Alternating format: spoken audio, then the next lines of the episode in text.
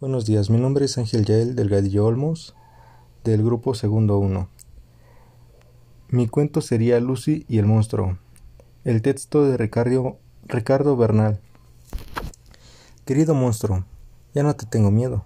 Mi papi dice que no existes y que no puedes llamar a tus amigos, porque ellos tampoco existen.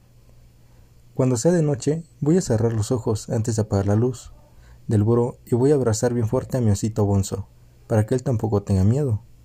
Si te oigo gruñir en el closet, pensaré que estoy dormida.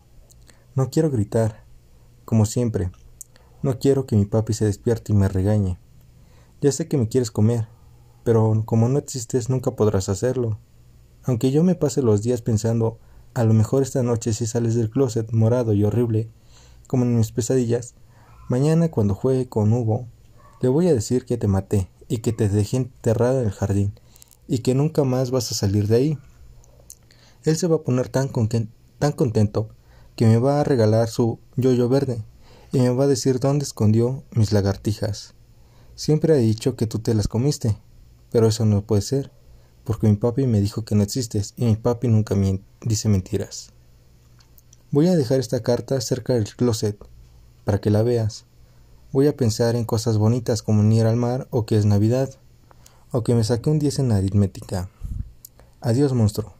Qué bueno que no existas. Firma Lucy, posdata. No tengo miedo, no tengo miedo, no tengo miedo. Mi pequeña Lucy, ¿cómo que no existo? Tu papi no sabe lo que dice. ¿Acaso no me inventaste tú? El día de tu cumpleaños número 7, ¿acaso no platicabas conmigo todas las noches y te asustabas con los extraños ruidos de mis tripas? Todas las noches te observé desde el closet y tú lo sabías aunque nunca me viste. Conocías de memoria mis ojos, mi lengua y mis colmillos, pues todas las noches me soñabas. Por eso cuando leí tu carta sentí tanta desesperación. Por eso destrocé tus juguetes y me comí de un solo bocado a tu delicioso osito bonzo. Lo juro, Lucy, tú ya estabas muerta. Tenías los ojos abiertos y cuando to toqué tu barriga estaba más fría que mi mano. Seguramente te mató el miedo, y yo no pude comerte, pues no me gusta el sabor de los niños muertos. Lo único que hice fue regresar al closet y llorar de tristeza hasta quedarme dormido. Pobre Lucy, pobre Lucy, y pobres monstruo solitario. Ahora tendré que salir aquí, alejarme de los adultos que cuidan de tu pequeño ataúd y dejar esta carta donde puedas encontrarla.